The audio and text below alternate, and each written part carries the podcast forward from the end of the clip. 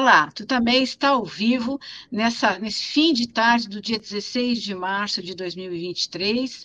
Hoje eu estou sozinha aqui, o Rodolfo não está viajando, e nós temos a honra aqui de, de receber o filósofo Vladimir Fatli. Para nós é um prazer muito grande, eu queria agradecer muito a, a, a, presença do Vladimir. Vladimir é filósofo, escritor, músico, professor titular da, de Teoria das Ciências Humanas na FEFELESH aqui na USP. É, Vladimir, eu queria começar te perguntando é, uma, sobre uma avaliação mais geral é, desses primeiros dois meses e meio do governo Lula. Como é que você está avaliando? O que, que você está vendo no cenário brasileiro nesse início de 2023? Tá. Bem, inicialmente, muito obrigado pelo convite. Para mim é um grande prazer estar aí é, participando desse programa. Acho um programa bastante importante dentro do nosso cenário nacional atual. Né? Bem, sobre a tua pergunta, eu diria basicamente duas coisas. A primeira delas é que o que a gente percebe é uma resiliência, eu diria, né, do núcleo da extrema-direita brasileira. Esse é um governo que já, dizer, sua primeira semana ele já teve uma tentativa de golpe, né, claramente tipificada no dia 8 de janeiro, certo? e um, isso não, não implicou em nenhum tipo de retração, eu diria, da extrema-direita nacional. Ela tem uma, tem uma, uma espécie de, de expectativa né, de que alguma coisa como, como, isso aconteça em algum outro momento. Né?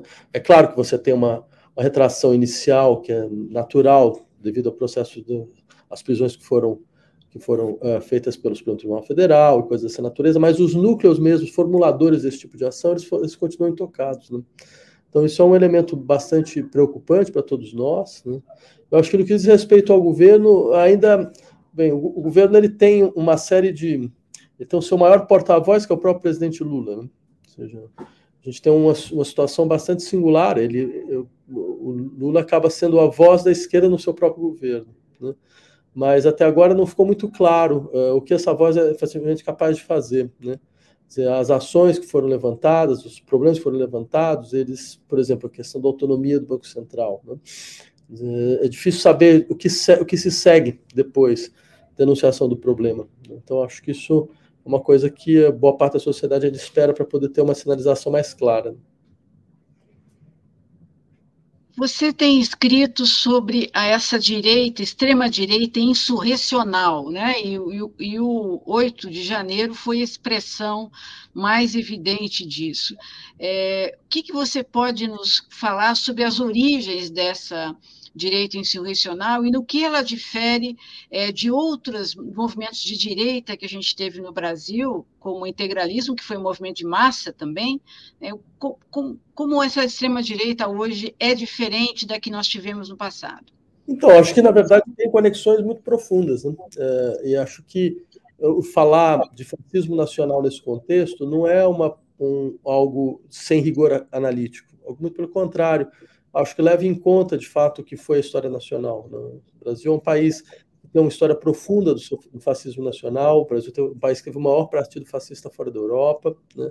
1 milhão e 200 mil membros uh, da Aliança Integralista Nacional dos anos 30, uh, integralistas fizeram parte da ditadura militar, certo? então você tem efetivamente uma linha de conexão. O que é impressionante é que a gente não tenha é, realmente levado isso em conta. Isso é outra questão. Como se, na verdade, a nova república ela tivesse conseguido eliminar o que seriam essas dinâmicas dos extremos. Só que agora, isso não é só uma questão brasileira, mas mundial, a política foi para os extremos, efetivamente. E o que a gente vê é que o único extremo que está realmente organizado é o extremo da extrema-direita. Essa extrema-direita, ela é muito provável que ela esteja entrando numa fase insurrecional. Fase insurrecional significa o quê? Significa que ela vai cada vez mais utilizar uh, manifestações abertas de questionamento das instituições, sabe, de questionamento das lideranças da, da, das instituições constituídas, digamos assim, das autoridades constituídas, certo? É, mesmo utilizando disposições de ações diretas em alguns casos, mas mobilizando massa nas ruas, principalmente, né? Desenvolvendo táticas de desobediência civil, todo um arcabouço que, de uma certa maneira, a gente podia encontrar antes na esquerda, e que a esquerda hoje não tem, não tem mais essa, essa veiculação, não se vê mais nessa tarefa. Né?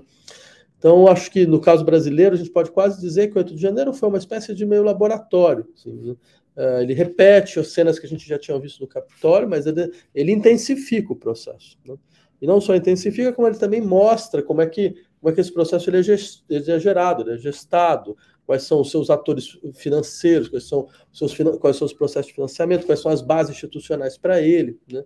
qual o papel das Forças Armadas, como é que isso pode se transformar numa questão absolutamente explosiva. Né? Tudo isso, eu diria, para insistir num ponto.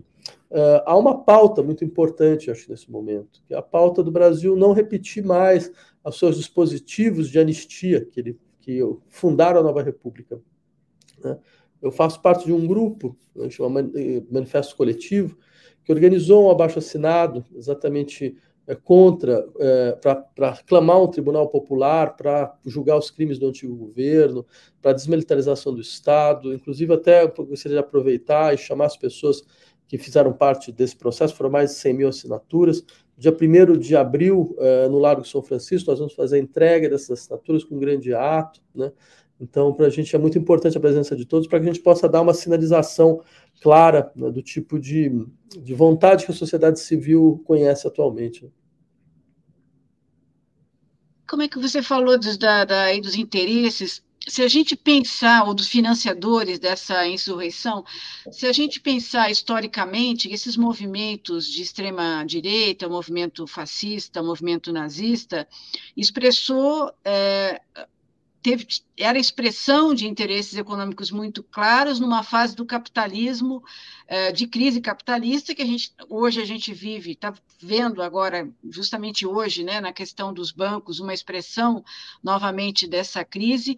É, que interesses hoje move? Qual é o objetivo? É simplesmente gerar uma ditadura para super promover a superexploração, é gerar uma guerra civil, é gerar uma secessão num país das dimensões do Brasil, qual que é, qual ser, quais serão os interesses mais de fundo uh, dessa, desses movimentos? Olha, acho que no caso brasileiro a gente percebe aquilo que poderia ser chamado de um processo de aprofundamento das dinâmicas de acumulação primitiva. Isso significa o quê? Você vê que o Brasil ele permanece nas suas estruturas de concentração de renda, né, que foram muito pouco tocadas. Né, dizer, você não teve efetivamente o máximo de combate à desigualdade que a gente teve foi mais ou menos em 2012, 2013, se você seguir os índices Gini, por exemplo. Né? Você vê que o que acontece é que o nível de desigualdade volta ao nível de desigualdade dos anos 60, isso foi o máximo que a gente conseguiu fazer. Né? Então, isso mostra a limitação também do campo de ação. Né? Então, eu diria, é, esse processo ele se preserva e ele se aprofunda. A gente vê, por exemplo, você tem uma troca de matriz econômica no Brasil, o agronegócio ganha uma importância absolutamente decisiva, né, como elemento fundamental motor econômico nacional. O agronegócio é uma, é uma dinâmica econômica profundamente concentracionista né, e de um extrativismo extremamente violento. Né, e que, eu lembro, é, que, que recupera, inclusive, matrizes de extrativismo colonial, né, lógicas coloniais de extrativismo, e sem contar, quer dizer, o tipo de, de, de eu diria, de precarização do trabalho que lhe é própria, né, o uso contínuo de trabalho semi-escravo, a gente viu, a gente está vendo em, em, vários momentos que estão só, é só está aparecendo, só, só o que está aparecendo. Né? Então, eu diria, dentro dessa dinâmica, é claro que você já espera um aumento dos conflitos sociais. A gente viu nesses últimos 10 anos, desde a Primavera Árabe, uma sequência de sublevações populares, né, que serão marcadas exatamente pelo descontentamento com esse tipo de processo, que estava ficando cada vez mais evidente, a princípio, nos países centrais. Né.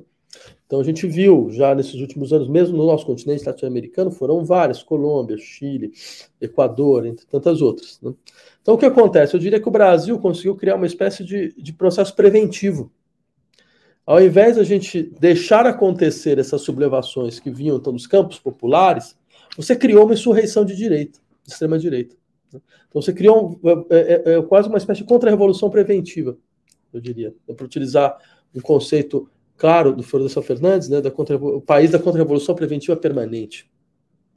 Isso mostra, isso fica muito evidente. Por quê? Como você vai ter um aumento de conflitos sociais, é importante então que o Estado ele consiga reorganizar o seu núcleo de violência ele consiga fazer com que esse núcleo de violência ele não só esteja mais presente, mais intenso, certo? mas de uma certa maneira ele seja popular. Né? Essa que é, que, é, que, é, que é o elemento fundamental do fascismo. Né? Ele faz com que os setores, setores às vezes mesmo majoritários da sociedade, né? eles, eles façam o papel da milícia do Estado. Né? Eles façam o papel da milícia do Estado porque eles se veem dentro de, uma, de, uma, de um processo de transformação revolucionária conservadora, contra o quê? Contra certas elites, mas não é mais elite econômica, são as elites culturais. Né? Então, vai ter uma função importante certo? contra certos setores então das sociedades que, que estariam vinculados a oligarquias eh, de, de, mando de longa duração, o que é verdade, a gente teve que se associar com eles para poder parar a extrema, a extrema direita. Né? Então, você, todos esses elementos eles vão recompondo um tipo de quadro que a gente já viu, não exatamente da mesma maneira, mas viu com, com a sua com a sua tensão, né, já nos anos 30 e 40. Você, você, identifica interesses externos nessa articulação da extrema da extrema direita no Brasil? É que a extrema direita é um fenômeno mundial, a gente está vendo isso em vários países, mas aqui no Brasil ela tem raízes próprias, ela reflete interesses, é, enfim, financeiros ou dessa dessa elite ligada ao capital externo. Você vê esse tipo de conexão? Então, é, eu diria o seguinte: a gente tem, de maneira muito clara, a criação de uma internacional conservadora. Isso é um fato. Né? Você tem as mesmas táticas, você tem as mesmas estratégias, você tem fóruns internacionais de discussão, você tem fóruns internacionais de troca de informação. Teve um, uma matéria muito interessante feita pelo Jamil Chad, aqui do jornalista, né? dizendo: olha, quando na, na diplomacia internacional, quando o governo Trump perde, eu, a diplomacia norte-americana manda um memorando para várias embaixadas, dizendo essas questões vinculadas à nossa pauta, você trate agora com a, com a diplomacia brasileira. Né? Mostrando a organização efetiva de uma dinâmica, eu diria, eu diria mesmo, internacionalista, né, de imposição das pautas conservadoras nos fóruns internacionais. Né? Isso é um fato. Agora, o, tem um dado ainda que complexifica o caso brasileiro. Né? Porque eu diria o seguinte: 8 de janeiro só não foi muito mais longe do que tentou, eles tentaram efetivamente realizar, porque por uma, uma conjunção absolutamente singular na história dos astros, né, os Estados Unidos não tinham interesse em, em, ajudar a fomentar um golpe de Estado no Brasil. Porque, afinal, isso, isso redundaria em consequências na sua política interna. Né? Porque lá você tem também uma dinâmica mais ou menos semelhante. Então, isso abriu, inclusive, uma certa janela de oportunidades para o Brasil durante um tempo, né? porque é fato, se, isso é o, que eu, elemento que eu acho importante lembrar, se por acaso essa, essa configuração de poder muda nos Estados Unidos, aqui vira um caos completo. E não há por que é, ter uma ideia contrária. Quer dizer, você vai ter, efetivamente, você tem vínculos muito, muito orgânicos entre a extrema-direita brasileira e a extrema-direita norte-americana. A gente está vendo isso de maneira bastante clara. Então, eu, por isso que eu insisto, insisto inclusive, na urgência de ações que devem ser tomadas, né, exatamente para não, não, deixar a nossa situação vulnerável a uma possível, né, quem sabe, mudança dentro da conjuntura internacional em um período curto de tempo. É, tem uma janela aí de dois anos no máximo, né? Que ações você é, aponta, então, como é, urgentes para atacar essas bases fascistas no Brasil? Olha, o que teria sido ideal, né, infelizmente não aconteceu, e acho que o tempo co corre contra nós nesse sentido, é, eu insistiria em três aspectos. Né? O primeiro deles, é, a gente viu muito claramente quando, como a polícia militar brasileira é uma polícia, é uma facção armada de um projeto político. Ela não é uma polícia de Estado. Ela precisa ser dissolvida.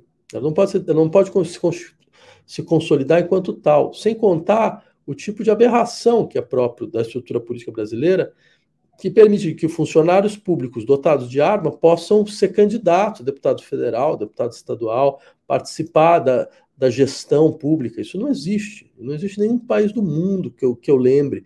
Eu posso estar enganado, mas eu procurei e não encontrei um lugar, país onde você permite que um policial, por exemplo, seja candidato. E sem, continuando com a farda, inclusive, continuando como policial. Né? Dizer, o funcionário público que que tem arma, ele se cala politicamente, ele não existe politicamente. Né? Então, acho que essa seria uma primeira coisa. Uma segunda coisa era, era efetivamente entender as Forças Armadas brasileiras estão num processo de insubordinação já. de maneira clara e explícita. A gente não é possível que você uh, uh, preserve esse núcleo das Forças Armadas tal qual. A gente deveria ter feito o que o governo da Colômbia fez. Ele afastou uma série de generais logo, logo nas primeiras semanas, em condição mesmo para uma mínima governabilidade. A gente deveria ter feito isso. Eu insistiria nesse aspecto. Né? E por fim, eu acho que existe uma, um, uma eu diria, uma participação clara de agentes econômicos dentro da sustentação desses grupos. Né? Esses agentes não foram, não foram até agora responsabilizados em nada. Né? Então, acho que deveria, você deveria ter um tipo de relação muito mais, muito mais uh, digamos, uh, explícita, né? para tentar impedir que, eles, que você use o aparato econômico para financiar desestabilização e golpe de Estado. Dizer, você não, não, não, está muito otimista com essa investigação conduzida pelo, pelo Supremo, pelo Alexandre de Moraes, para punir esses eh, os que fizeram o 8 de janeiro? Você acha que vai ser insuficiente? É, e, e tem um aspecto aí que apareceu nessa investigação, que é a presença das, das igrejas de parcela, das igrejas evangélicas, na mobilização até dessas pessoas. E Alexandre de Moraes vai ser insuficiente e há algo a fazer nesse campo é, dos evangélicos e dos católicos também, os católicos, é, enfim, mais radicalizados para a extrema-direita? Então, Eleonora, eu acho o seguinte: acho que mais do que tentar deduzir até onde pode o Tribunal Federal, que seria acho que uma, um exercício aqui um pouco leviano da minha parte, fazer algo dessa natureza. O que eu percebo e acho importante é que eh, eu acho que não tem nenhum poder institucional que faça alguma coisa sem que você tenha uma pressão popular efetiva. Quer dizer, você é, a questão da pressão popular é decisiva, porque ela sinaliza o descontentamento social e necessidade de algum tipo de ação. Se você percebe que não há nenhuma sinalização nesse sentido, você faz, é, você tem um tipo de ação de uma intensidade muito diferente. Né? Então, acho que isso falta mesmo, falta uma proliferação cada vez maior da nossa sociedade de grupos que estejam dispostos a, a fazerem é, é, organização, a se organizar, a fazerem manifestações, a, a pressionar por fora. Né? Eu acho que tem uma coisa muito, muito singular da sociedade brasileira, que eu diria mais ou menos o seguinte: é, é, tem um diagnóstico de que a sociedade brasileira seria uma sociedade com déficit institucional. Né? Eu tendo a fazer um diagnóstico praticamente contrário. Eu diria assim: é uma sociedade hiperinstitucionalizada. Né? Os, os movimentos sociais são imediatamente institucionalizados, são imediatamente vinculados a pautas de governo, a, a gestões públicas, a gestões de políticas públicas e coisas dessa natureza. O resultado é um pouco esse que a gente vê agora. Esse é um problemático tipo de dinâmica, né? que é no momento que você precisa de uma força exterior para pressionar os governos por fora, você tem um pouco. Né? E seria importante nesse momento que isso acontecesse de, uma, de forma cada vez mais, é, mais intensa, porque sem isso, veja, o que é o Supremo Tribunal Federal? O Federal é uma caixa de interesses do direito oligárquica brasileira. Não é, muito, não é muito diferente do que a gente conhece como instituições tradicionais do Brasil. O problema é que essa direita oligárquica ela entrou em conflito com a extrema-direita fascista popular, que é uma outra extração, é uma extração do lucro proletariado, é outra coisa, sabe? Carla Zambelli não é as famílias tradicionais de Minas, entendeu? Então, você, isso, isso, isso cria uma tensão no interior dos núcleos de partida, dos núcleos de partida do poder. Só que o fato é que, é, para você, usando esses atores, conseguir ir mais longe dentro do processo, não vai ser pela dinâmica interna deles. Vai ser pela pressão por fora. E se você não tem a pressão por fora, aí, aí é difícil imaginar até onde a coisa pode ir. Quer dizer, essa cooptação, de certa forma, é, da, do movimento popular por um governo que está chegando, já aconteceu, né? Em, acho que em 2013 também a gente viu, de certa forma, isso. É, como é que ela poderá ser contornada? Porque a gente viu, na, na no, especialmente no segundo turno, uma certa mobilização como há muito não se via, né? Comitês, né, manifestações. Houve uma, uma campanha, né, quando se viu que a, a, a, ia ser uma disputa de fato apertada, houve uma certa mobilização. Há como recuperar essa, essa, essa mobilização? Isso seria uma forma seria caminhar por aí? Quem é que deveria puxar isso? Como é que você vê essa possibilidade de mobilização, que, aliás, é o forte da extrema-direita, que está sempre mobilizada? Né? Então, de fato houve, você tem toda a razão. Acho que isso foi muito fruto da consciência do que seria um segundo governo Bolsonaro do Brasil, a catástrofe que isso implicaria para todos. Então, isso conseguiu fazer uma mobilização transversal, né, uh, que acho que deu a impressão imediata de, um, de uma certa, de, assim, de um certo alívio. Né? Mas eu diria o seguinte: o que a gente conseguiu foi ganhar tempo. A gente comprou tempo. Né? A, a, a, bomba do, do, do, fascismo nacional não foi desativada. Né? A gente percebe muito claramente, é, todos os dias, é, eles têm os três governos principais do, dos, dos, principais estados brasileiros, São Paulo, Rio e Minas. Né? A gente percebe muito a, a, a, movimentação desses governadores, no sentido de preservar suas bases de extrema-direita. Né? Você tem setores da, da, sociedade muito organizados, ah, eles têm a capacidade de impor pautas, eles fazem a gente ficar reagindo a todo momento. Né? É, é, a gente parece muitas vezes, é, sabe, o sujeito, sabe, o animal que você bota a cenoura e você vai, vai atrás. Então, ele, eles estão organizando as pautas. Então, acho que a questão é um pouco, eu assistiria um pouco nesse ponto que é, é, é muito importante, muito importante que esses setores progressistas da sociedade brasileira eles consigam ter a força de, de reconstituir a pauta do debate político nacional. Né? E para isso, eles têm que entender isso como uma tarefa deles. Não é uma tarefa de governo. O governo não faz isso, nenhum vai fazer isso. Né? O governo, a função do governo é em larga. Bem, a gente sabe dentro dessa, dessa tradição que não é nossa, é, é minimizar danos, é fazer uma espécie de, sabe, é tentar sabe, fa fazer o, o, o, o, máximo com o mínimo. Essa é um pouco a ideia. Né? Mas a questão, mas eu diria, o, fa falta aos movimentos né, essa consciência de que então, eles têm uma função, essa função é completamente autônoma. Né? E, e, eu diria, é, é a, a, contribuição, inclusive, que você pode dar a um governo centralizado é essa, é agir de forma autônoma. Né? Ou seja, forçando pautas que pelos acordos, pelas conciliações, elas não vão aparecer, elas vão aparecer de maneira muito simbólica, muito simbólica. Né? Até porque a configuração desse governo é muito clara, uma de grande conciliação, mas isso é uma coisa que foi feita para ganhar a eleição, para governar é difícil imaginar como isso pode funcionar.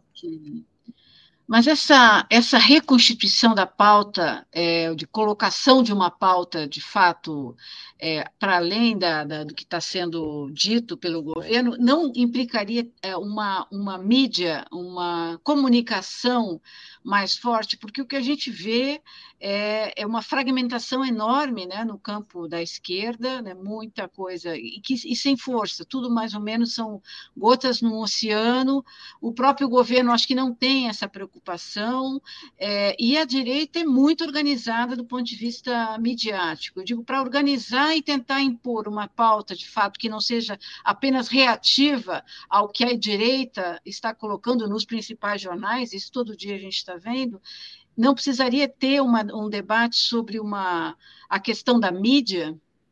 Então, eu diria o seguinte: essa é uma questão clássica da, da, da esquerda brasileira, né? É, que isso vem já de pautas é, históricas, eu diria mesmo, dos, dos debates é, nacionais, quer dizer, uma, que é um, a ideia, quer dizer, você, mesmo se você compreender a, a mídia como mercado, quer dizer, um mercado extremamente monopolista, profundamente monopolista, mesmo para os padrões das democracias liberais, dizer, mesmo você comparando o sistema de leis e meios que você tem, por exemplo, nos Estados Unidos, ele, ainda, ele é menos concentracionista do que o nacional. Né? Então, esse é um tópico clássico, a gente vê isso já como uma pauta muito, muito estruturada, né? mas ela nunca foi efetivamente levada em conta. Né? Então, acho que aí tem também uma questão, você pode falar, mas você tem toda uma dificuldade de operar dentro desse setor, só que eu diria que ainda tem um elemento a mais, quer dizer, a extrema-direita ela conseguiu se organizar do ponto da comunicação, mas não foi monopolizando os setores tradicionais da mídia. Foi criando estruturas em paralelo, né? estruturas em paralelo, e elas criaram muito bem. Criaram muito bem. Claro que você tem estrutura internacional, mas, bem, a gente também tem ligações internacionais de outra natureza, não com esse grau de capitalização, mas de outra natureza. Mas eu, eu vejo uma coisa que me deixa mais, mais preocupado, que é o seguinte: é uma dissociação entre forma e conteúdo que isso é mortal para o discurso político. A gente, na urgência, você acha que isso é um detalhe? Isso não é um detalhe, isso é uma coisa absolutamente central. Porque a extrema-direita, ela nasce com esse. É, não é que ela nasce assim, esse discurso atual, porque ela tem uma sua história, mas a consolidação hegemônica desse discurso nasce com uma configuração de, de, de, comunicação vinculada a essas estruturas de redes sociais, esses modelos uh, de personalização excessiva das comunicações, certo? Um modelo muito marcado pela estereotipia, muito marcado pela mensagem rápida, muito marcado pela, pela, pela frase de efeito, muito marcado pelo, pela, pela, pela, dinâmica de ataque, certo? Quer dizer, muito marcado, efetivamente, por um tipo de, de subjetividade comunicacional que é própria da extrema-direita. Ela, elas fazem isso muito bem, por quê? Porque elas são as, isso é, é a extrema-direita. É, extrema, é esse tipo de redução. Agora, você tentar organizar sua comunicação da mesma forma, como se fosse só uma questão de mudar um pouco as palavras, só mudar um pouco o conteúdo, mas você usa o mesmo, mesmo tipo de forma, mesmo tipo de tentativa de produção de impacto, mesmo tipo de tentativa de produção de, de, de, de é, digamos, unidimensionalização, é quase como se você falasse, não, mas eles definiram o campo. Mas eles, é, eles definem como eu falo. Entendeu? Eu diria, a esquerda não é só uma questão de ocupar mais espaço, mas é falar de outro jeito. Entendeu? É falar de outra forma. É usar um, é, é, é, é, fazer apelo a um outro tipo de subjetividade. Não é essa que a gente está fazendo, com certeza. É, esse é um ponto central, porque fazer meme não vai, não vai adiantar muito. Né, na... É, eu diria, é, é, isso, isso não é. Algum pode soar como uma coisa meio elitista. Eu falei, não, isso não é elitista, isso é desesperado. É desesperado uhum. porque você percebe muito claramente quem define o modo de fala, define o que as pessoas vão ouvir. A extrema-direita conseguiu definir. Ela conseguiu, ela conseguiu reduzir a comunicação política a isso. Foi ela que fez isso. E toda vez que a gente faz isso da mesma forma, a gente está literalmente jogando num campo de batalha que eles organizaram. Como é que a gente vai ganhar? Que nas palavras, né, impõe violência, essa essa coisa chapada unidimensional, como você estava falando, quer dizer, para sair disso, quer dizer, precisaria realmente repensar a maneira de, de, de se é, comunicar. Não, viu, eles são, eles são mestres em fazer isso, fazer o impacto, fazer a, a, sabe, fazer a agressão, a, a, fazer a provocação, eles jogam na provocação contínua, certo? E a gente vai atrás a todo momento, todo momento, a gente não consegue reorganizar uma outra pauta. Então eles vão, eles vão jogando a pauta política nesse nível, entendeu? E a gente tem, a gente fica reagindo a todo momento. Exato, exato.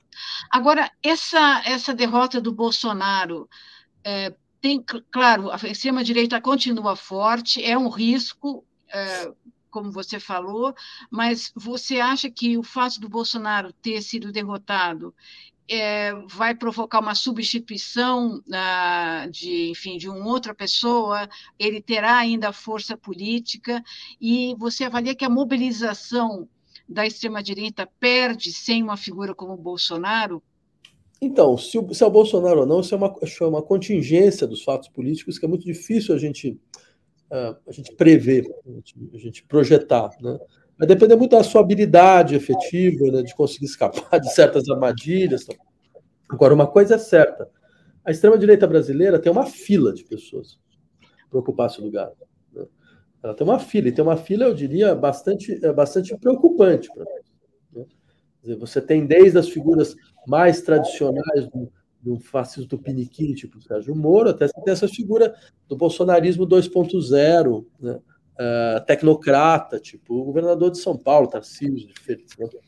que já demonstrou muito claramente que sabe, que sabe jogar com os signos da extrema-direita quando precisa. Né? Sabe dar martelada na mesa. Exatamente, sabe dar martelada quando tem que falar para o empresariado nacional que pode ficar tranquilo, que a gente vai fazer privatização, custe o que custar, dou o que doer, vocês vão ter o seu dinheiro do mesmo jeito, ainda melhor, porque a gente é o cão de guarda dos seus interesses. Né? Ou seja, eles sabem fazer muito bem. Né? E pode ter certeza que foi uma, uma mensagem também para o empresariado paulista. Que claro. Absolutamente. Bem, né? bem imagética, né? uma coisa bem esteticamente muito forte. Né? Agora, você falou da, do, do, empresariado, quer dizer, uma parcela do empresariado que ficou órfão da direita tradicional apoiou Lula no, no, já no primeiro turno e no segundo turno.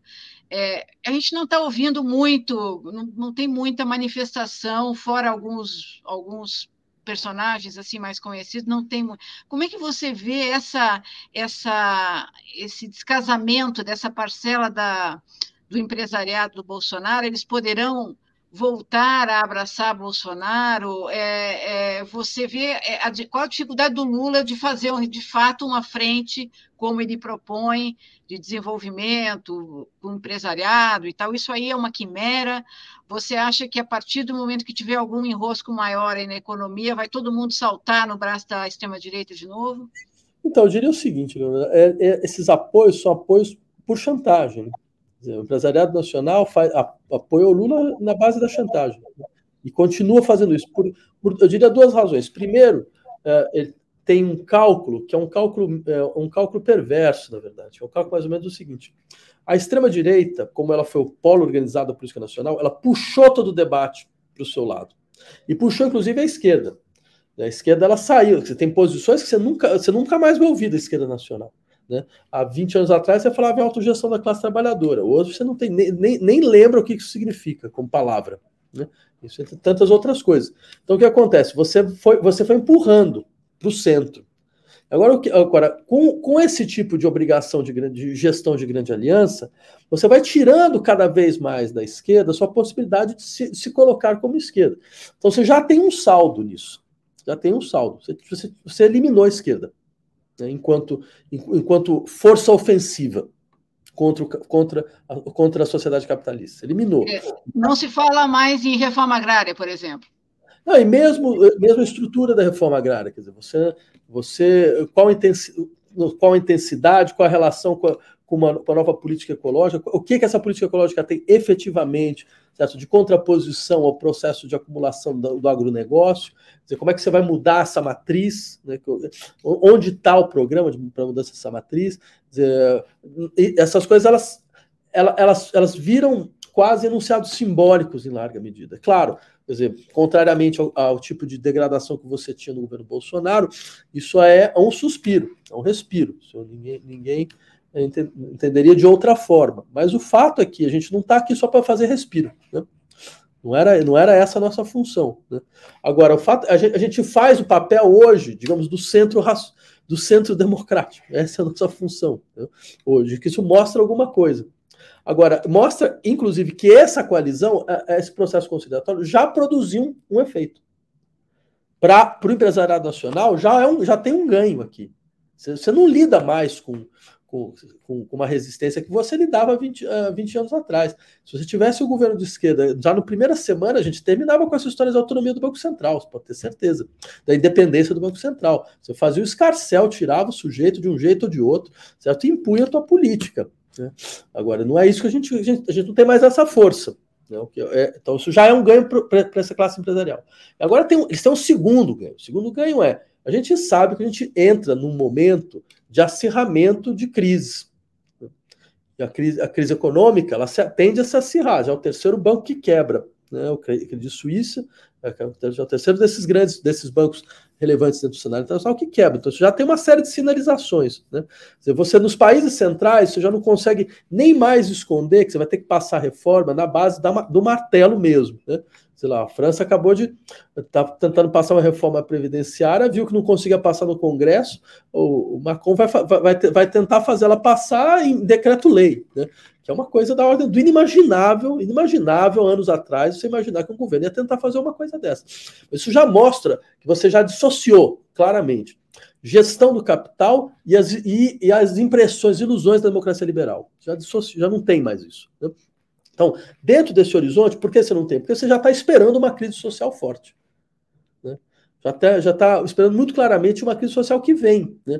pelo processo de empobrecimento, pelo processo de pauperização, certo? Pela, pela, pela, pela crise energética que a, crise, que, a, que a guerra da Ucrânia acabou por produzir. Certo? Então, isso, o cenário nacional é um, é um, vai ser um cenário difícil daqui até o final do ano. Né? Então, o que, que o empresariado já está fazendo? Fala, olha, nem tenta fazer algum tipo dignada à esquerda. Nem tenta. Porque se tentar, a gente não sabe o que, a gente é capaz de fazer. Então ele, ele se associou ao, ao, governo Lula, não, é só, não foi só para parar o, a, o Bolsonaro, porque eles não perderam nada com o governo Bolsonaro, né? mas foi também para paralisar né? o que poderia ser um anti-bolsonarismo, para poder voltar num terceiro momento com, com uma espécie de bolsonarismo estabilizado que não precisa de uma figura, que é uma figura como Bolsonaro, que é uma figura que é de difícil gestão, e pode passar uma outra fase. Pode passar uma fase que é como a extrema-direita, como aconteceu na extrema-direita europeia. Você sai da fase bufão, pega a extrema-direita italiana, você, tem a fase bufão, né? Berlusconi, é que é, que é a figura príncipes desse processo, que tem relações profundas com o que o Bolsonaro é enquanto figura política. E hoje você tem o quê? Você tem uma tecnocrata fascista, Giorgia Meloni, né? que estabiliza uma espécie de fascismo de gestão. E esse é o horizonte, é o horizonte que pode, que nos espera, é um dos horizontes que nos espera. Agora, também essa situação de esmagamento maior, de arroxo, de vai para cima do, do capital, tem provocado, se ele falou da França, o Macron tá, tá, anunciou hoje esse, esse dispositivo para escapar da votação na, no Congresso, mas a França viu aí nas últimas semanas mobilizações como não se via há muitos anos, né, muito grandes. É, a gente tem aqui do lado né, uma situação quase insurrecional no Peru já há meses, há meses que está rolando.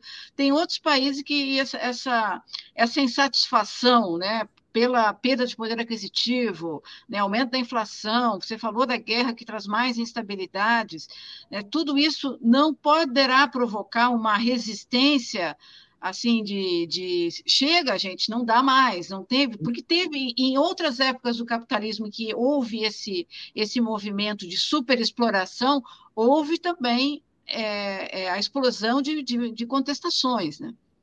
Então, Leonora, você tem toda a razão. É por isso que eu diria que a extrema-direita foi, foi chamada a cena de novo. Essa é a função. Porque ah. o cenário é esse, você tem toda a razão. Nesse processo de acirramento, você tem, você tem. Hoje você tem uma situação de crises conexas. Né? Você não tem uma crise, você tem sete crises.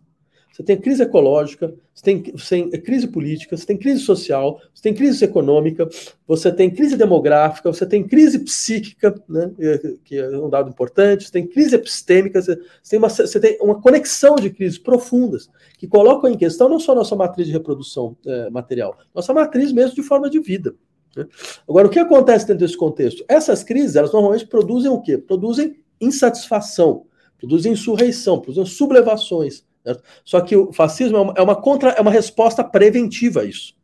Você cria uma, você cria uma outra sublevação, outro modelo de sublevação. Certo? Esse aqui é outro modelo de insurreição, o que paralisa as forças progressistas. Elas ficam até com medo de falar em processo de insurreição revolucionária, mais, porque parece uma coisa de extrema-direita hoje. Né? A gente foi jogada nas costas do, do Partido da Ordem. Gente, essa é a nossa função atualmente. Então, o que acontece? Dessa forma, você permite que a crise ela não produza aquilo que ela poderia, que essas contradições, que esses antagonismos reais da, da, da sociedade capitalista produzam efetivamente a possibilidade de, de, emergência de uma outra subjetividade política com força de transformação efetiva. Né? Esse é o jogo. E eu diria, no caso brasileiro, esse jogo é muito bem jogado. Esse, é, o, esse é o triste da história. Embora eu reconheça, eu, eu acho assim, qual é a nossa função dentro desse processo? É forçar, é forçar que, que, o, jogo, que o jogo mude. Né? Exatamente através desse processo de, de, de, de se preparar. Porque é necessário, a gente precisa se preparar para o acirramento que virá. Né? Dizer, se você é preparar para o acirramento que virá, você pode, de uma maneira ou de outra, é, tentar fazer com que esse, nesses momentos é, um, o jogo dos extremos se contrabalanceie. Entendeu? Você tem um outro extremo. Eu, acho, eu, eu insistiria nisso. Falta na política brasileira a posição de, uma, de um outro extremo. De um outro extremo da esquerda. De uma esquerda que fale muito claramente quais são as condições de ruptura que ela quer ver implementadas. Né? Uhum. Toda, em todas as, todas as esferas. Por mais que isso possa parecer, alguns possam imaginar que isso está muito distante do nosso horizonte, acho que você não consegue nem mais enunciar o nosso horizonte. Quando você nem consegue enunciar, é claro que ele nunca vai chegar. O Paulo Arantes disse numa entrevista recente que uma tarefa seria importante seria refazer a direita tradicional, né, para justamente você, você concorda com esse tipo não, de visão? Não, em absoluto não. não, em absoluto não. Eu acho, inclusive, bem, o resultado de a gente admitir um tipo de pensamento que vai insistir numa espécie de revolução impulsiva da sociedade brasileira é fazer esse tipo de, de declaração. Eu, eu realmente não concordo com isso hipótese alguma. Acho que seria o, o último, a última pá de cal que a gente poderia colocar. E, e, é uma tarefa impossível. Não tem como você fazer isso. Não, porque não existe essa, essa, essa, figura, não existe a direita racional. Né?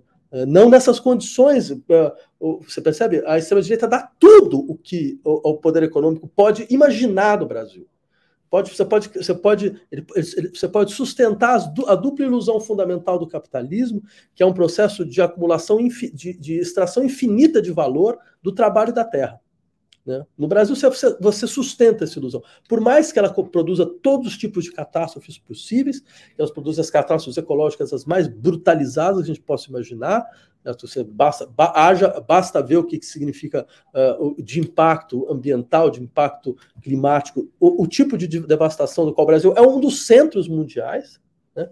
Devido exatamente a essa, ideia de que não, aqui você pode tirar o valor infinito, de, você extrair valor infinito da terra e também do trabalho. Basta ver que a gente tem uma população que é uma população que tem um nível de sofrimento psíquico indescritível, maior sofrimento de transtorno de ansiedade no mundo, o Brasil, o segundo maior de transtorno depressivo é o Brasil, né? entre outras coisas, pelo grau de, de extração de valor do trabalho, isso é realmente indissociável, de precarização profunda da vida das pessoas. Então, ou seja, eu não vejo o que, em que, que você vai poder conquistar o espaço de uma direita eh, racional. Direita, uma direita frequentável só nasce de uma maneira, quando você tem um risco de uma, de uma extrema-direita que possa ganhar. Aí eles aprendem a negociar. Sem isso, não tem menor condição. E você diria que para atacar essa, essa ideologia que dá na base do fascismo, a questão do empreendedorismo, que todo mundo hoje fala em empreendedorismo, é um processo que já vem de décadas, né, muito facilitado aí pela, pelos evangélicos, parte dos evangélicos, pelo menos, como fazer com que é possível retomar a discussão de solidariedade, de, de conjunto, ou, ou a gente está nessa fase do capitalismo que é o salve-se quem puder, e quem puder fazer uma empresinha, ok? Então, Leonora, eu tenho mais um fato que aconteceu comigo no ano passado que foi muito significativo em relação a isso. Bem, eu fui candidato a deputado eh, federal na última eleição. E dentro desses processos de debates que a gente, que a gente fez, teve um debate com motoristas de Uber. Né? A gente quis chamá-los simplesmente para ouvir, né? porque a gente sabe que eles são majoritariamente bolsonaristas, para poder entender a extensão do problema. Né? E num dado momento foi muito impressionante, porque um vira, vira. A gente fala alguma coisa mais ou menos o seguinte: olha, sabe por que eu não voto na esquerda? Porque vocês não têm nada para dizer para mim. Nada. Eu sou branco, sou homem, sou hétero, trabalha 12 horas por dia, não tem direito de nada, né, de saúde, desemprego nem nada, vocês só me tratam como opressor potencial. Sabe o que eu quero que eu faça? Me deixam em paz. Assim, me deixa em paz. Deixa eu me virar. Eu não quero CLT, não quero nada, eu só quero poder me virar. Né? Porque qual que é a questão? Ele, o cara, o sujeito integrou de uma maneira tal uma, um diagnóstico que tem a sua correção. A, a, fora a questão da gente ter, realmente ter saber como, como, como falar com os setores da que você tem com certa dificuldade, eu diria, tem ainda um diagnóstico que não é completamente errado. Ele é parcialmente errado, mas ele tem um ponto, ponto certo. Ele diz, o diagnóstico é mais ou menos o seguinte: olha, não tem mais espaço para macroestrutura de proteção em lugar nenhum. Ninguém mais fala isso, nem a esquerda mais, mais bota isso na pauta. Né? Então, o que acontece? Agora é cada um por si. Entendeu? Então, se é cada um por si, então, porque afinal de contas agora é o discurso do empreendedorismo, então deixa eu me virar. Só não me atrapalhe, essa é um pouco né? Mas é claro, esse discurso é um discurso de, de autodestruição, sabe muito bem. Porque, afinal de contas, esse, é, essa, a, a, começar o empreendedorismo é sequer um modelo de racionalidade econômica. Empreendedorismo é uma forma de violência social, só isso. O empreendedorismo é, é reduzir as relações sociais a todas as relações de concorrência, de rivalidade, certo? É reduzir todos, todos os tipos de relações possíveis a relações de, de capital de investimento, é, é, é, é, reduzir a relação a si a um tipo de, de, de autocapitalização, e por aí vai, ou seja, uma, algo que os sujeitos não sustentam por muito tempo, sem se destruírem psicamente de uma maneira profunda. A gente, tem, a gente escreveu livros sobre isso, é, dos grupos de trabalho que tem na Universidade de São Paulo, exatamente para mostrar como essa coisa é, mais ou menos funciona. Agora, o que acontece? Qual é o discurso alternativo que a gente tem? Porque não é só o discurso alternativo. Qual, qual, que, qual o discurso que a gente consegue mobilizar falando para todos? A gente não consegue nem mais utilizar qual a palavra correta para falar sobre isso. Quer dizer, e, e onde ele está? E, e, qual é a, onde, onde estão as ações, entendeu? Então, isso faz com que você tenha um tipo de, de, de, de discurso genérico de solidariedade. Uhum. Que, não, que ele, não se, ele não se conforma muito claramente num conjunto efetivo de prática. Né? Que você vai para o governo e você imediatamente implementa. Por exemplo, eu só para pegar um de tantos exemplos, não, não existe solidariedade numa situação na qual você trabalha e quem decide o que você faz não é você. Solidariedade é que você possa decidir o que você faz dentro de um processo coletivo. Né?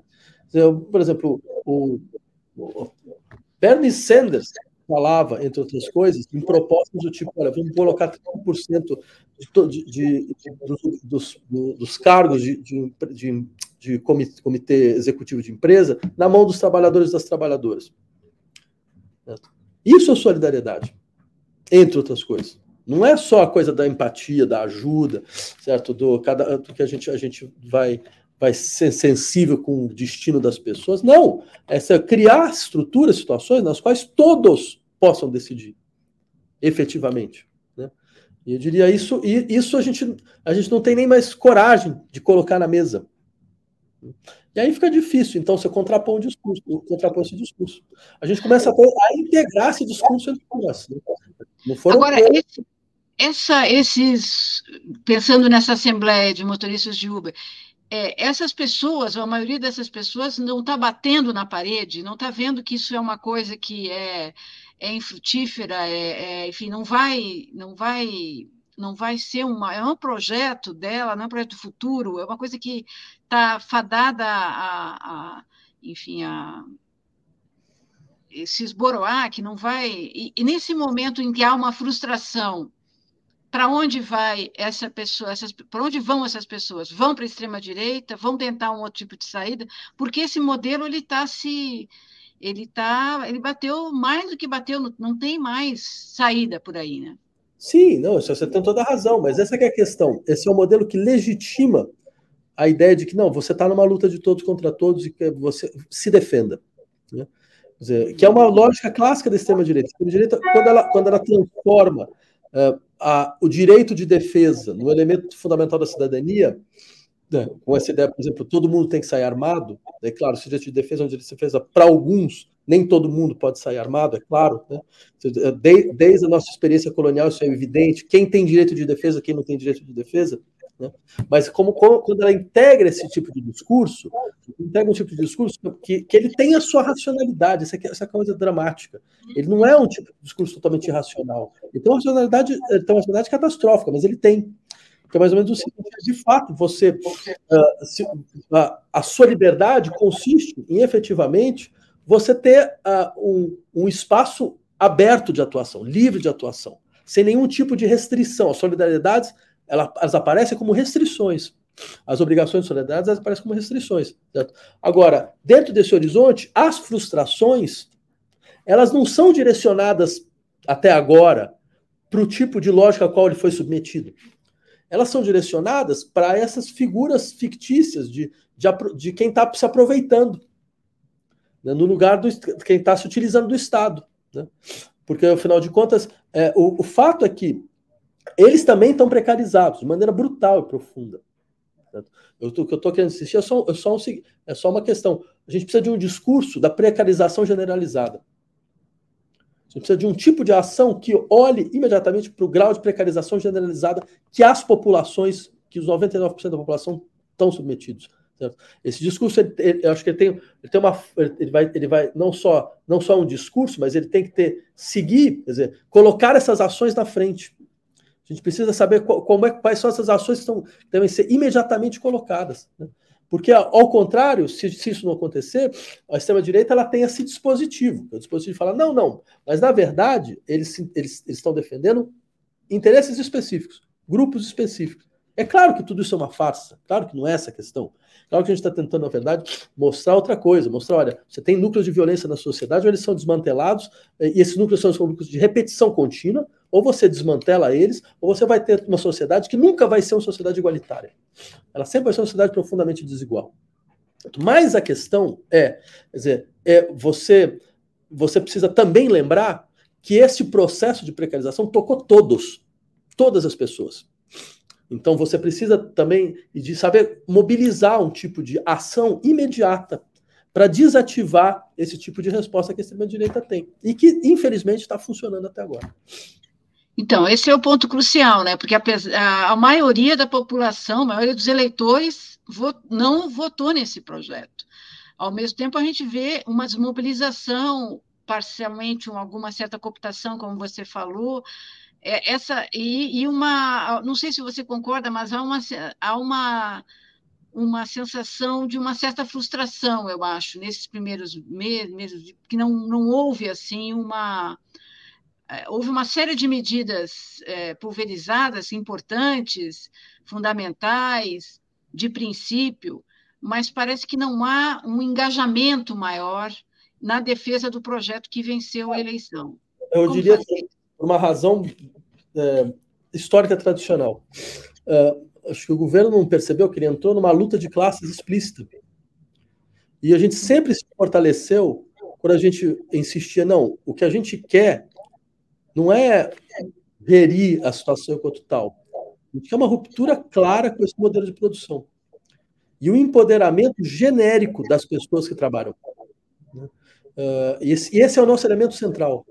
Né? A, gente quer, a gente quer quebrar todas as lógicas de opressão. E quebrar todas as lógicas de opressão significa, principalmente, né, fazer com que todos esses processos sejam absolutamente interconectados. Né? Você, você insiste bem, você tem uma opressão que, vai, que vem por todos os lados da maneira de reprodução da sociedade, e você tem uma opressão genérica, que são todas as pessoas estão submetidas ao, ao império de produção de valor. Né? Essas duas estão conectadas. Você tem que imediatamente, você imediatamente coloca elas, elas contra a parede.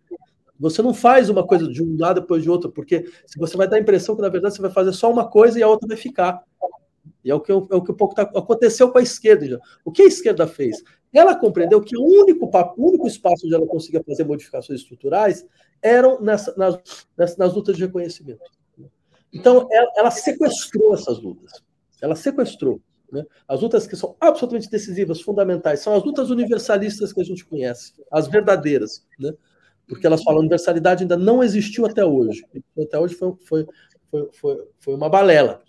Para existir, a gente vai precisar reformular completamente as dinâmicas de, de, de distribuição de poder, de, de, visibilidade das pessoas, visibilidade dos corpos, isso é absolutamente central. O que a esquerda fez? Ela sequestrou isso, porque ela não tinha mais. Fora isso, o resto, ela, ela geria do, do mesmo jeito que a direita geria. Então ela achou que com isso ela conseguia estabelecer o seu lugar. E não é assim não vai funcionar desse jeito. Né?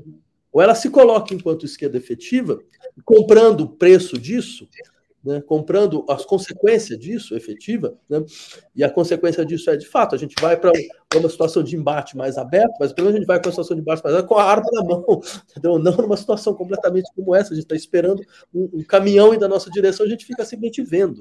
Né? Então, e, ou a gente faz, e entra dentro de um processo de lutas que vai ter sua história, vai ter sua continuidade, ou, ou a gente perde a função como esquerda. Você falou no início que a janela aí nossa é pequena, dois anos para dar uma realmente uma consolidação nessa vitória e é, pelo menos superar o, o perigo imediato da, da volta da, da extrema-direita. Como é que você enxerga o Brasil daqui a dois anos? E a extrema-direita, o objetivo é, voltando, se voltar ao poder, vai ser o quê? Vai ser dividir o Brasil fisicamente até? Então, Leonora, eu dizia, eu o seguinte: a extrema-direita é um projeto de longo prazo para o Brasil. E esse é um problema de longo prazo para nós. A gente precisa se preparar para um problema de longo prazo. Né?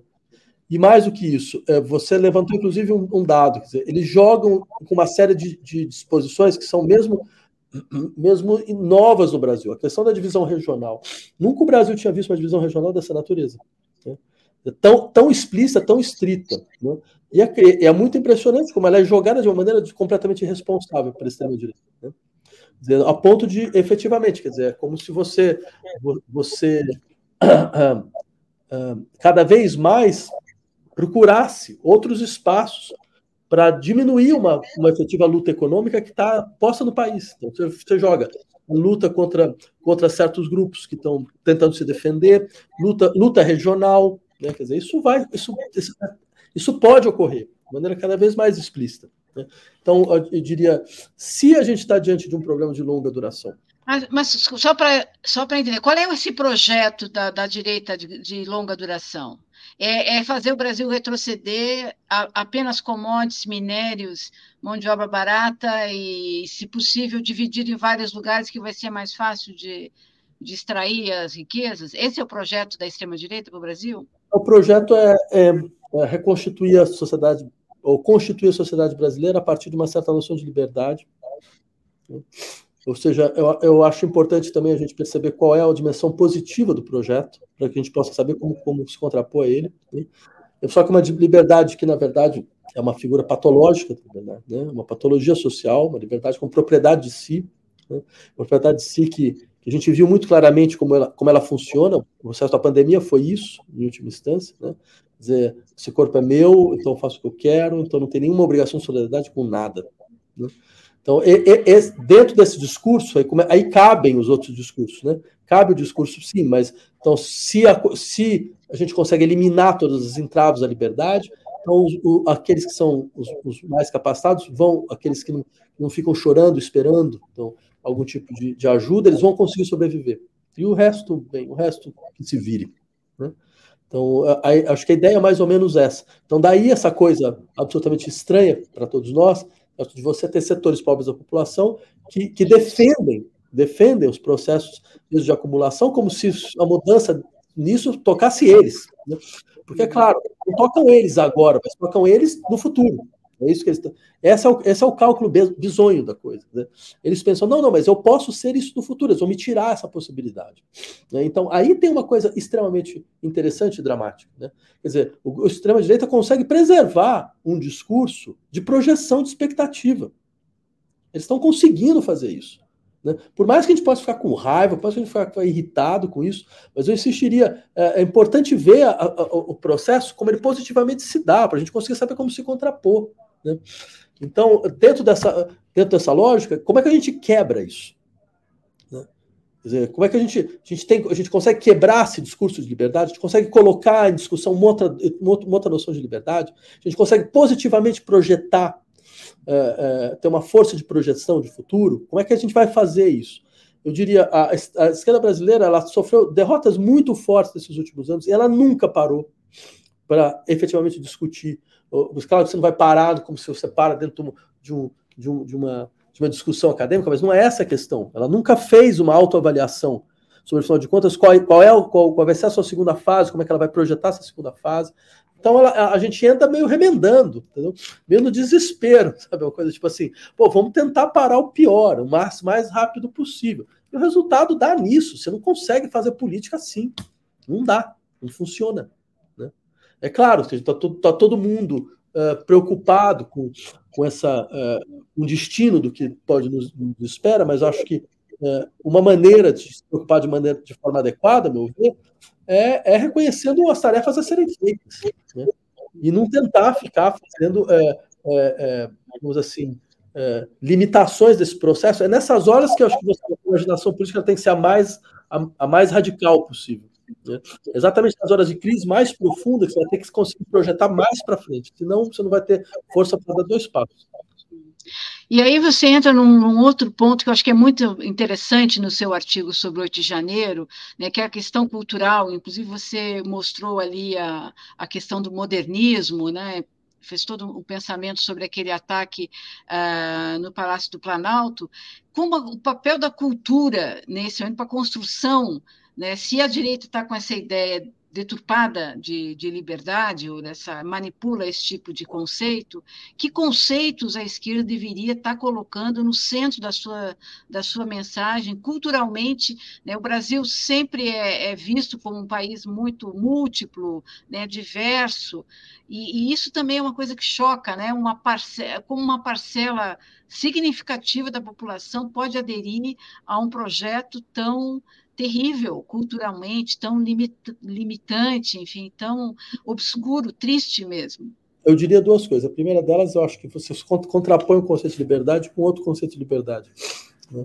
Acho que a gente tem uma, uma, outra concepção de liberdade. E acho que é importante falar, falar dela, expô-la, é uma, uma concepção de liberdade que não está baseada, por exemplo, na, na ideia de que liberdade precisa de uma, de uma a emancipação social precisa de uma noção de abundância, uma noção de abundância que está ligado a, a, a, preservar estruturas de dominação, estruturas de dominação com a natureza, estruturas de dominação com aqueles que porventura estariam, entre aspas, próximos ainda da natureza, né?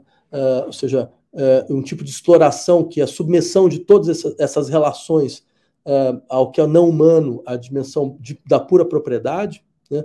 Então, você tem essa dimensão, você tem uma dimensão de uma liberdade que se compreende inicialmente como liberdade social, que vai, na verdade, lembrar liberdade individual, isso é uma falácia. Isso não existe. Entendeu? Não existe a liberdade, não é um predicado que você dá a indivíduos. A liberdade é um predicado que você dá ao corpo social. Não existe indivíduos livres numa sociedade não livre. Isso é só uma, isso é só, um, isso é só uma antinomia sem sentido algum. Entendeu?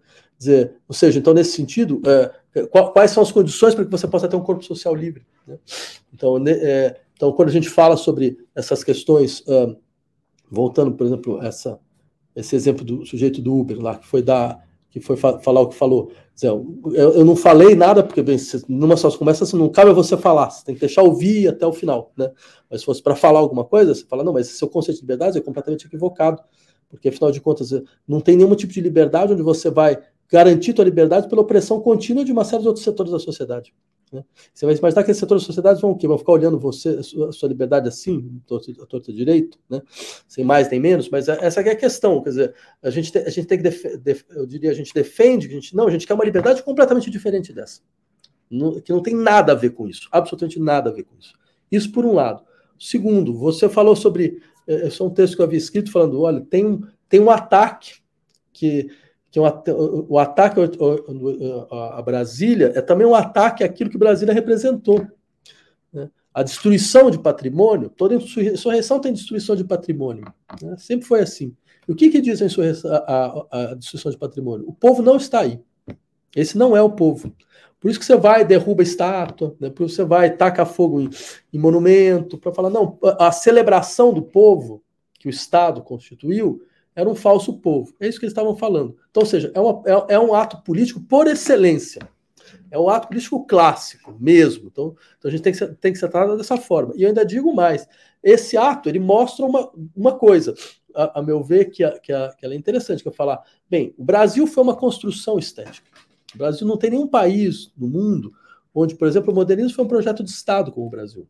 E você não constrói só é, o espaço, uma cidade, você constrói os habitantes. Você constrói um tipo de sujeito. Só que a questão interessante é pensar o que foi apagado também nessa construção. Eles, eles se colocam como aqueles que fazem retornar o que foi apagado. Né? Uh, eles, uh, e aí, e esse, dentro de um embate que eu diria que é secular dentro da história brasileira. Né? O integralismo nacional nasceu como um movimento estético. Né? Plínio Salgado era um escritor, modernista. Né? Na Semana de Arte Moderna, até, né? Semana de Arte Moderna, exatamente. Em 22 ele estava lá. Você vê que o nosso problema é um problema muito mais complexo do que ele aparece, do que ele aparenta. Né? Então, eu diria, esse, é, há algo de verdadeiro nisso. Tem, uma, tem, uma, tem, um apagamento dentro desse processo. Só que, é claro, eles, eles, eles apagam, eles, eles criticam. E isso criticam também o que há de, de, de interessante dentro dessa dinâmica e foi a tentativa de um país que, em, em, em última instância, ele procurou romper com o seu próprio presente. Uhum.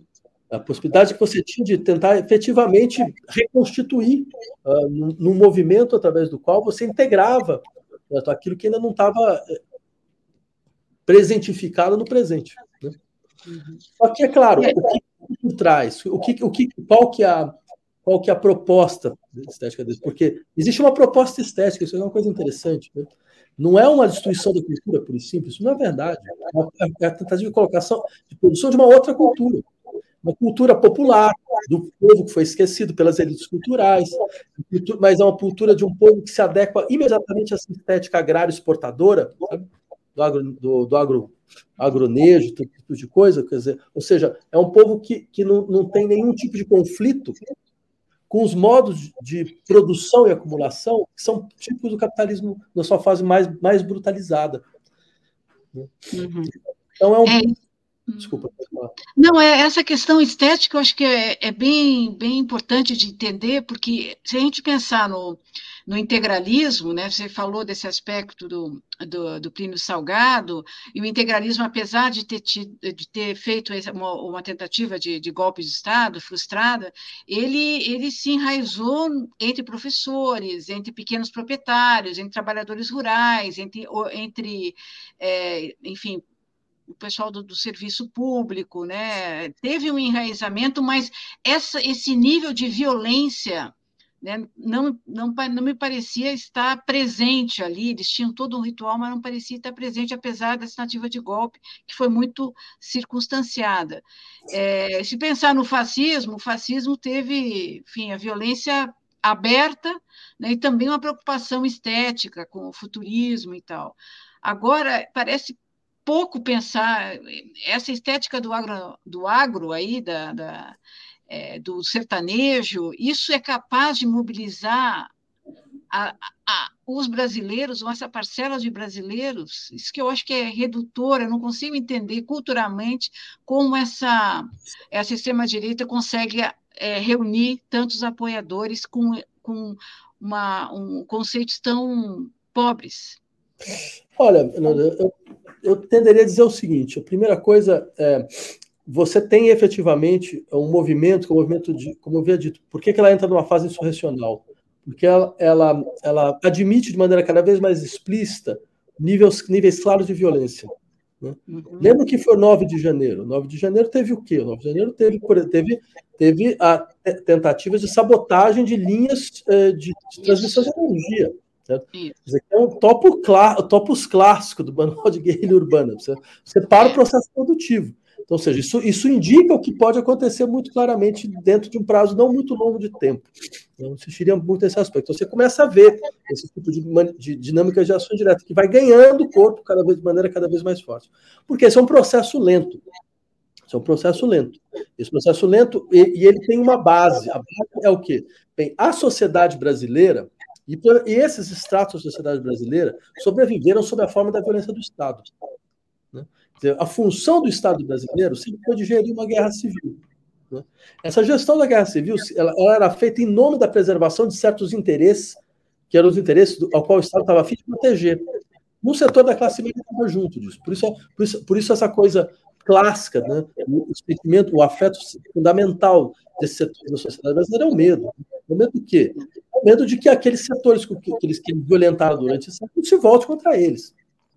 É então, nesse sentido, o que acontece? Você, mas você, de uma certa forma, uh, terceirizava essa função para o Estado. Só que agora o Estado ele devolve essa função para os indivíduos, entendeu?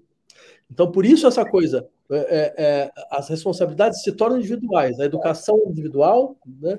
a segurança individual, uh, ou seja, em última instância, a saúde, os cuidados individuais. Então, nesse processo, você aumenta o grau de violência social. Então você, você pode, já pode esperar isso. Esse grau de violência social é um grau de violência entre, entre as pessoas, entre os sujeitos da sociedade. Né? Então, daí porque você começa a ver, então, você tem uma sociedade que se organiza sob a forma de milícia. O ideal desse direito é que a sociedade ela se transforme na emulação de uma lógica de milícia. É por então, isso que tem gente que, que prevê que é a possibilidade de guerra civil nesses países onde esse processo está muito exacerbado, como no Brasil e nos Estados Unidos. Né? Coloca é, isso no horizonte. Ou um tipo de desagregação social que faz com que o nível de violência normal da sociedade se eleve de maneira exponencial. Né? Uhum. A gente viu, por exemplo, nessa última eleição. Você teve um nível de violência que não é o nível de violência que você teve nas outras eleições. Então, espero que vai ser a próxima. Né? Dizer, o que, o, porque você percebeu o que o, eu diria, o efeito do 8 de janeiro foi deixar muito claro: nós não vamos diminuir o nível de violência. A gente pode retrair o momento, mas ele vai voltar. Porque ele é constituinte da sociedade brasileira. Porque ele tá, tem seus distertores, inclusive, dentro das instituições, como como polícia militar, como forças armadas, coisas dessa natureza. Porque ele não some, de hipótese alguma. Ele não uhum. some de hipótese alguma. Então, eu diria, é, e, e, mais, agora ele é necessário. Ele é, ele é mais, do que, mais do que nunca necessário.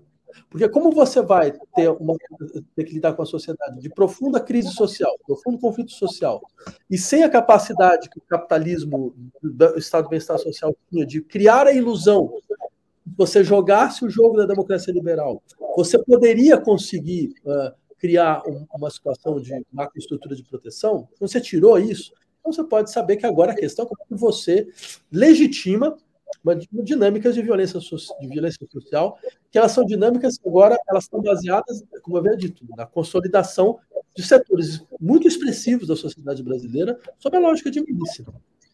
Sob a lógica de milícia. Setores de classe média, setores a lógica se generaliza. Né?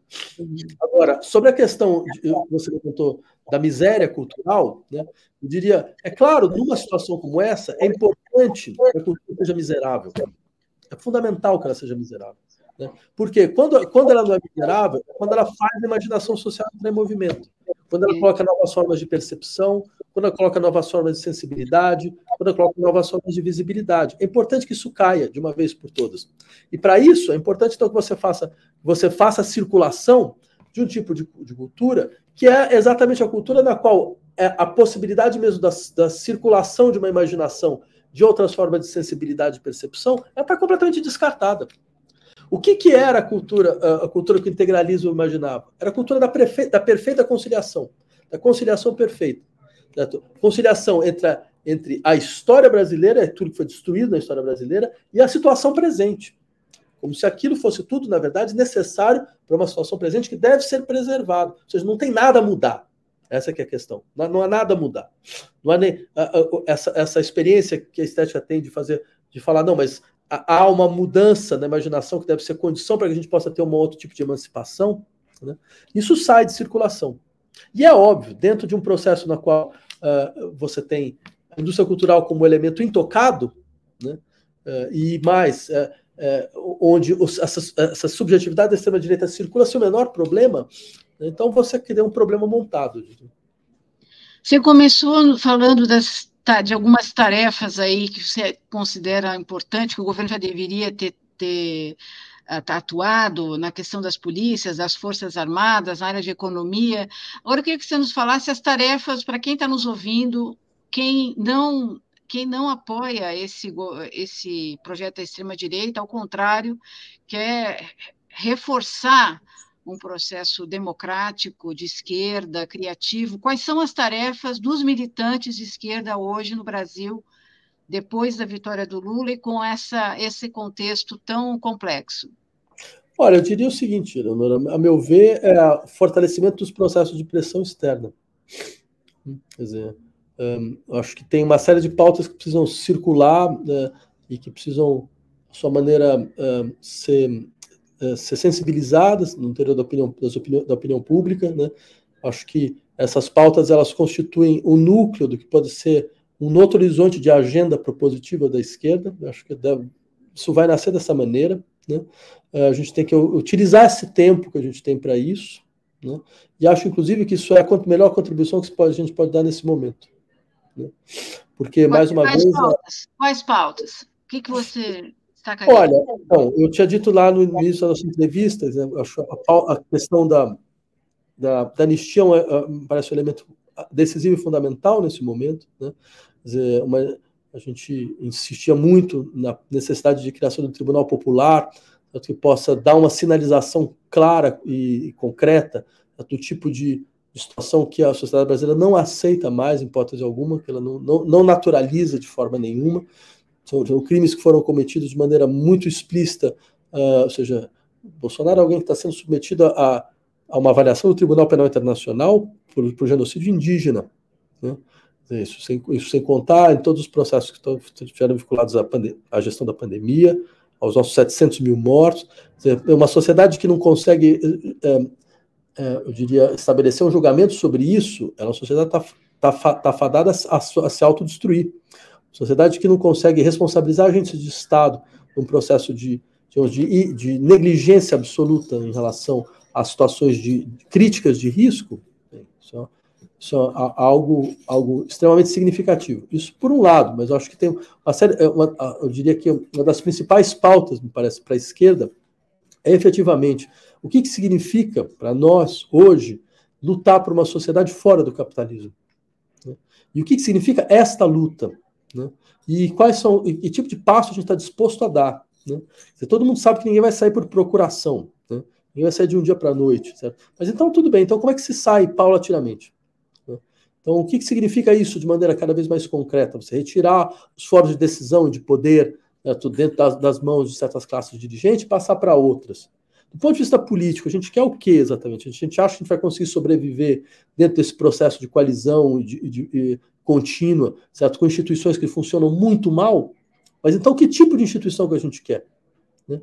A gente quer efetivamente integrar um debate sobre democracia direta, ou a gente acha que esse modelo representativo ele vai funcionar? Né?